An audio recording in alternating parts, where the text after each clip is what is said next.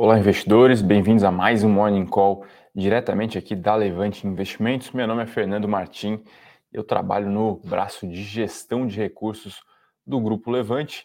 E bom, vim hoje aqui para a gente tratar um pouco sobre os principais temas, as principais notícias que podem impactar no mercado e, consequentemente, nas suas finanças, no seu patrimônio nesta terça-feira.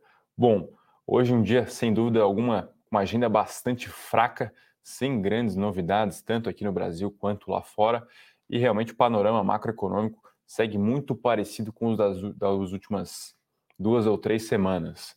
Então, os Estados Unidos em uma nova fase de capitulação, lembrando que tivemos dois dados importantes sendo divulgados recentemente, os dados de inflação, tanto para o consumidor quanto para o produtor, indicaram um possível platô, né, um possível pico na inflação nos Estados Unidos, isso encorajou o mercado isso beneficiou as aplicações de risco.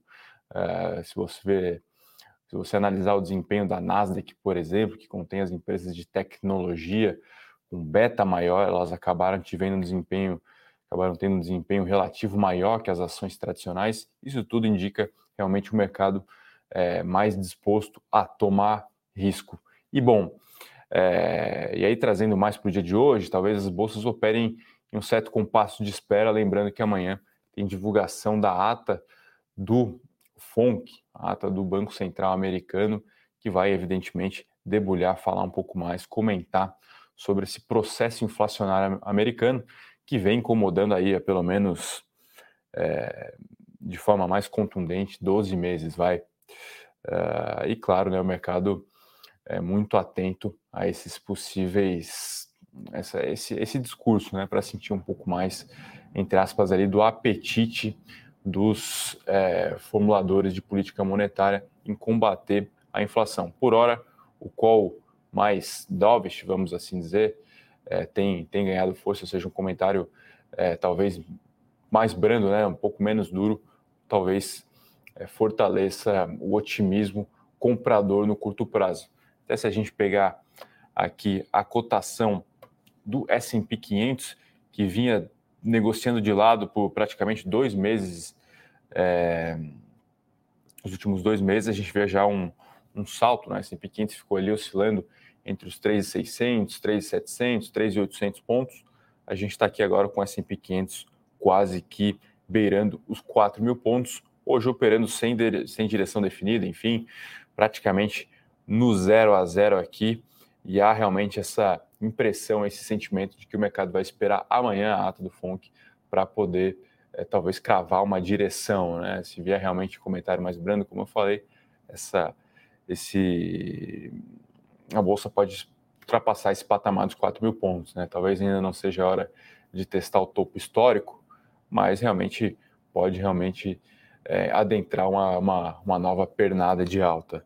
Uh, outros comentários: o Brasil segue praticamente na mesma toadas, discussões acerca da nossa conjuntura fiscal seguem. Né? Evidentemente, há agora uma também nova fase de capitulação após esse novo governo eleito, né? o, o futuro presidente Lula ungido pelas urnas, e agora toda a discussão de como será o arcabouço fiscal, ou seja, como, como vão ficar as nossas contas públicas. Isso, evidentemente, mexe no nosso risco, é, mexe, portanto, nos nossos juros, nas expectativas quanto à nossa inflação, a câmbio, a nível de produto barra atividade, é, a desemprego. Então, realmente, a gente está numa fase agora de balizamento de projeções. A grande verdade é que desde a eleição do, do, do, do presidente Lula, é, houve, houve uma, uma, uma, queda na no tal do kit Brasil, né? ou seja, a curva de juros abriu, é, o dólar apreciou frente ao real e a bolsa caiu, ou seja, o kit Brasil, kit otimista com o Brasil, por assim dizer, ele foi bastante afetado devido a essa talvez nova conjuntura. Lembrando, né, pessoal, o mercado é uma máquina de antecipar ou de tentar antecipar fenômenos econômicos barra financeiros no caso de empresas. Pode ser que esteja certo, pode ser que esteja errado, enfim, mas a grande verdade é que o game é realmente tentar antecipar cenários e o mercado passou a adotar premissas menos otimistas diante das notícias que começaram a ser vinculadas. O próximo grande gatilho parece que são dois. O primeiro deles, a questão da aprovação da tal da PEC da transição, qual vai ser o tamanho do rombo. Muita gente fala que é, o mercado aceitaria algo como 80 a 100 bi de rombo para um ano. A proposta é realmente o dobro disso por um prazo maior. Muito provavelmente vai se tentar chegar no meio, meio de campo, é, enfim, não se, não se, sabe se vão ser 150, 120, qual vai ser o prazo, se vai ser um ano, dois anos, enfim. Eu acho que esse é um, é um gatilho. O segundo gatilho é a nomeação realmente nas principais pastas econômicas é, que vão dirigir, é, que vão estar ali ao lado do governo Lula nos próximos quatro anos. Então, esses são os, os dois próximos gatilhos que talvez também vão vir para tentar cravar uma direção na nossa bolsa, a bolsa é, beirando aí os 110 mil pontos. Pós-eleição, naquela fatídica segunda-feira, tivemos a bolsa beijando os 120 mil pontos, ou seja, 10% acima do patamar atual, mas a grande verdade é que esse movimento foi invertido é, nas últimas três, quatro semanas, tá?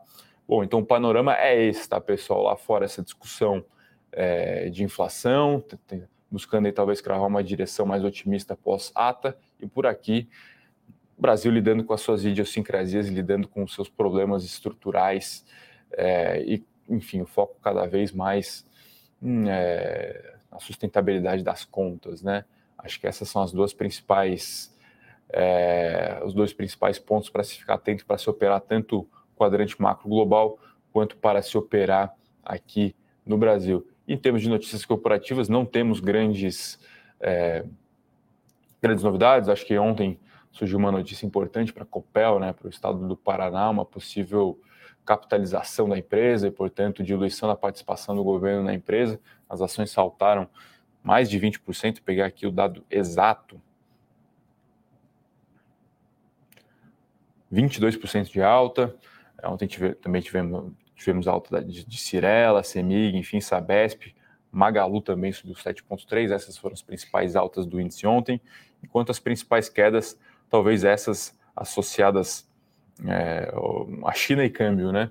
Então, Clabin caiu 3%, o Suzano também caiu 3%, os Minas caiu 2,3%, Brap, né, que enfim é, tem um, tem um call, um call muito próximo ao de Vale, também configurou esteve entre as maiores quedas. Então, ontem foi um dia para as empresas com caráter, com característica mais de exportadoras e mais com mais exposição à China em termos de desempenho abaixo. Né? Lembrando, não comentei aqui, mas também muita discussão envolvendo China, questão da política contra Covid, o abre e fecha por lá, isso impacta muito no, no comércio global, enfim. E como eu falei, o mercado financeiro sempre tenta, tenta se antecipar é, e a, a, nossa bolsa, queira ou não queira, tem alguma exposição à China, fala aqui principalmente de Vale, de siderúrgicas, mineradoras, no limite também empresas de papel celulose e frigoríficos, tá? Então acho que esse é, esse é mais um outro ponto também para se ficar atento, questão de China, questão de política zero, fala-se numa possível visita do pessoal da Pfizer lá para tentar acelerar a vacinação, enfim. É, mas realmente momento ainda complexo para atividade chinesa e para as empresas brasileiras com alguma exposição é, ao, ao país. Então, acho que é isso, tá, pessoal? Essas são as principais, é, os principais temas para se ficar atento, né? É, e assim, os desafios estão aí, estão postos à mesa, eles continuam. É, realmente período bastante complexo para se alocar. É, e a boa, a boa notícia é que eu, eu, eu, enxergo algumas boas oportunidades, tá? tanto no campo da renda fixa como no campo da renda variável.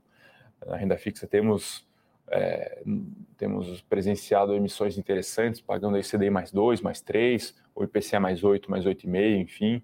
Isso realmente é um bom alento para a carteira do investidor, né? Dado esse, esse momento complexo, ele vai continuar tendo alguma rentabilidade é, com, com esses com esses títulos interessantes de crédito privado, porém de emissores de alta qualidade. Tem marcação a, a mercado? Tem, mas lembrando que você, é, você ao, ao, contratar o investimento, você fica ali seguro daquela taxa, né? O Hamilton aqui pergunta, cadê o nosso parceiro Zacarias? Um abraço aí para o Hamilton. O Zacarias recentemente foi pai, né? Então tá aí nos primeiros dias curtindo a paternidade mas, enfim, quem sabe na próxima terça ele, ele pode é, estar aqui com a gente. Pessoal que manda bom dia também, o pessoal que, evidentemente, comentando aqui o jogo da Argentina, né? Hoje uma concorrência quase que desleal aqui da nossa parte, não tem como competir com esse jogão. Inclusive, a Argentina, até poucos minutos atrás, estava perdendo aí para a Arábia Saudita, saindo a primeira zebra da Copa do Mundo. Vamos ver, né? Quem diria a Argentina tomando já aquele, aquele sacode é, já no primeiro jogo. O problema é que a Argentina, quanto mais apanha nas primeiras fases, mais forte ela vai, ela vai chegando, né? Mas acho que é isso, tá, pessoal? As notícias do dia é, são essas, enfim. Convido o pessoal aí a mandar alguma pergunta, caso, caso tenha. Do contrário, a gente vai aqui é, se encaminhando para o fechamento, pegar aqui o desempenho de alguns de algumas classes de ativo, como falei, o S&P 500 aqui, o índice mais imponente no mercado de ações global, praticamente de lado, alta de 0,05.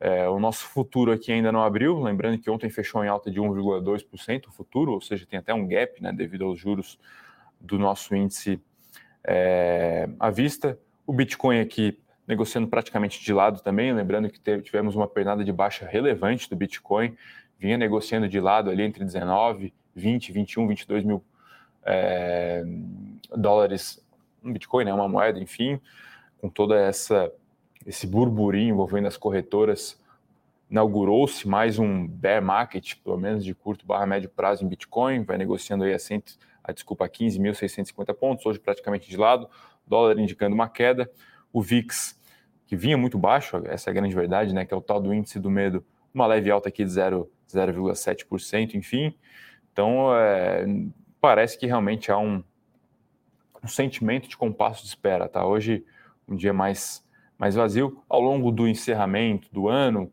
a gente vê também que a liquidez ela vai ficando menor, né? Então, é, é, não me surpreende se hoje a gente tiver uma alta, por exemplo, mais expressiva, né? se, se o sinal se inverter, enfim, devido a esse, esse fator do volume, tá?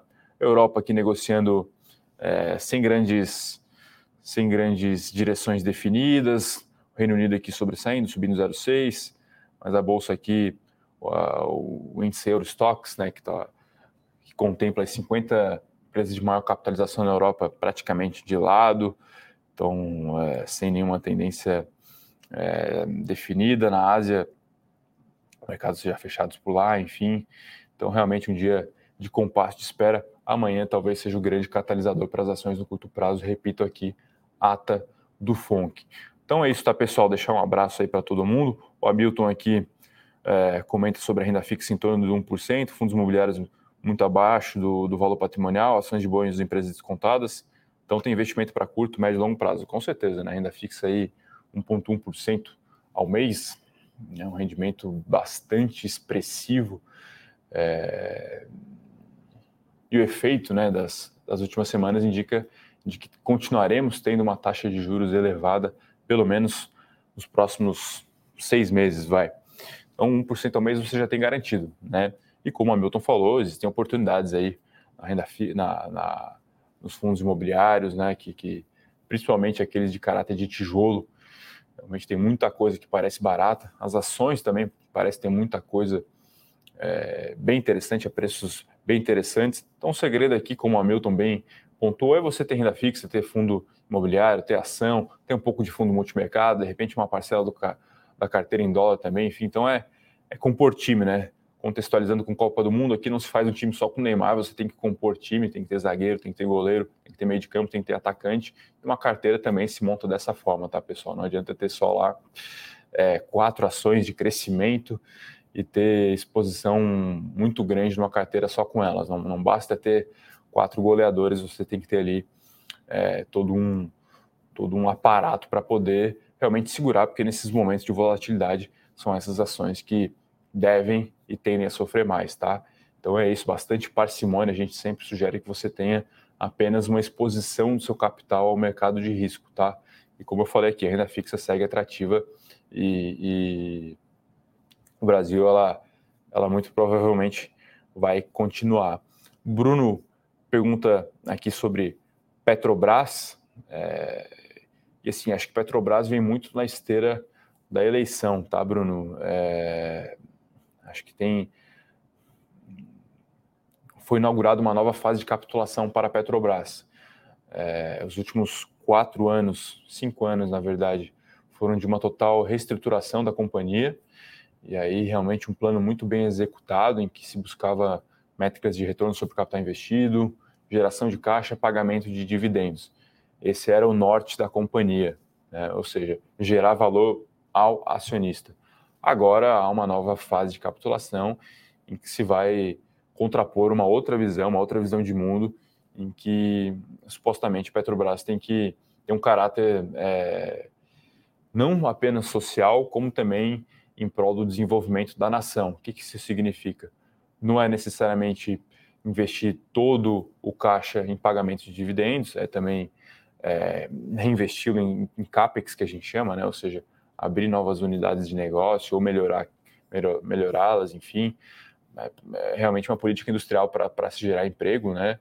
É, existe a questão, questão também da precificação do petróleo, se vai continuar a paridade internacional, se vão, vão ser adotados novos critérios, e, e aí, enfim, você não dolariza mais a receita. Existem algumas discussões que vão, vão entrar no radar, e existe uma outra discussão mais profunda ainda, se os aparatos é, jurídicos legais aprovados nos últimos cinco anos vão ser capazes e suficientes para dar para não permitir né, a ingerência na companhia. E durante essa fase, é, a gente não vê a Petrobras é, conseguindo alçar voos maiores, as ações aí estão negociadas. Pegar aqui as PNs, né? É, próximo aqui aos, aos 26 reais, né? É, continua, teve o último pagamento de dividendos, enfim, mas me parece que fica difícil agora que a Petrobras volte lá aos 37, 38 reais, caso não haja uma sinalização muito forte de que não vai ter ingerência, que a política dos últimos anos vai continuar, tá? Esse não parece ser o cenário base, pelo menos no curto prazo. Então, realmente fica um, um, uma expectativa um pouco mais negativa para a ação. Aqui a gente tem exposição na nossa carteira, o fundo de ação, por exemplo, da nossa gestora, que, enfim, eu tenho feito a gestão por lá, não tem exposição à Petrobras. A gente gosta de, da tese de petróleo, mas a gente tem exposição num outro ativo, que é 3R Petróleo, tá? Eu não me sinto confortável hoje em ter Petrobras na minha carteira, tá, Bruno? Então, é, questão de respeito ao patrimônio do investidor, questão de risco de perda permanente de capital, não tenho Petrobras nesse momento, tá? Inclusive tem um relatório recente, se não me engano, foi do Citibank, rebaixando Petrobras de buy para sell. Ou seja, tinha recomendação de compra antes da eleição, com preço-alvo, se não me engano, em 38,40, e agora rebaixou para venda, preço-alvo de R$ 22,00. E aí, claro, já é, o modelo já contemplando premissas bem menos encorajadoras, como eu falei, não se sabe qual vai ser a PPI, não se sabe qual vai ser a política de, de, de, de, de investimento, enfim, e, e, além do risco maior também, né? Você tem que adicionar ali, você tem que embutir mais prêmio por conta da incerteza, tá, Bruno? Então, esse é o nosso sentimento com Petrobras. É, estamos de fora e muito provavelmente vamos continuar de fora, tá? Acho que é isso, né, pessoal? Chegando aqui a 20 minutos de call. É, pessoal já deve estar tá aí o pessoal com certeza está mais atento ao jogo. Vou até abrir aqui rapidinho o site da Globo. Pelo que consta aqui para mim, a Arábia Saudita segue vencendo a Argentina, grande zebra da Copa do Mundo, chegando já no finalzinho do jogo. Vamos torcer aí para a Arábia Saudita conseguir segurar é, esse, esses três pontos aí frente aos hermanos. Mas é isso, tá, pessoal? Desejo a todos uma excelente semana. Nos vemos na próxima terça-feira. Bons negócios e até lá.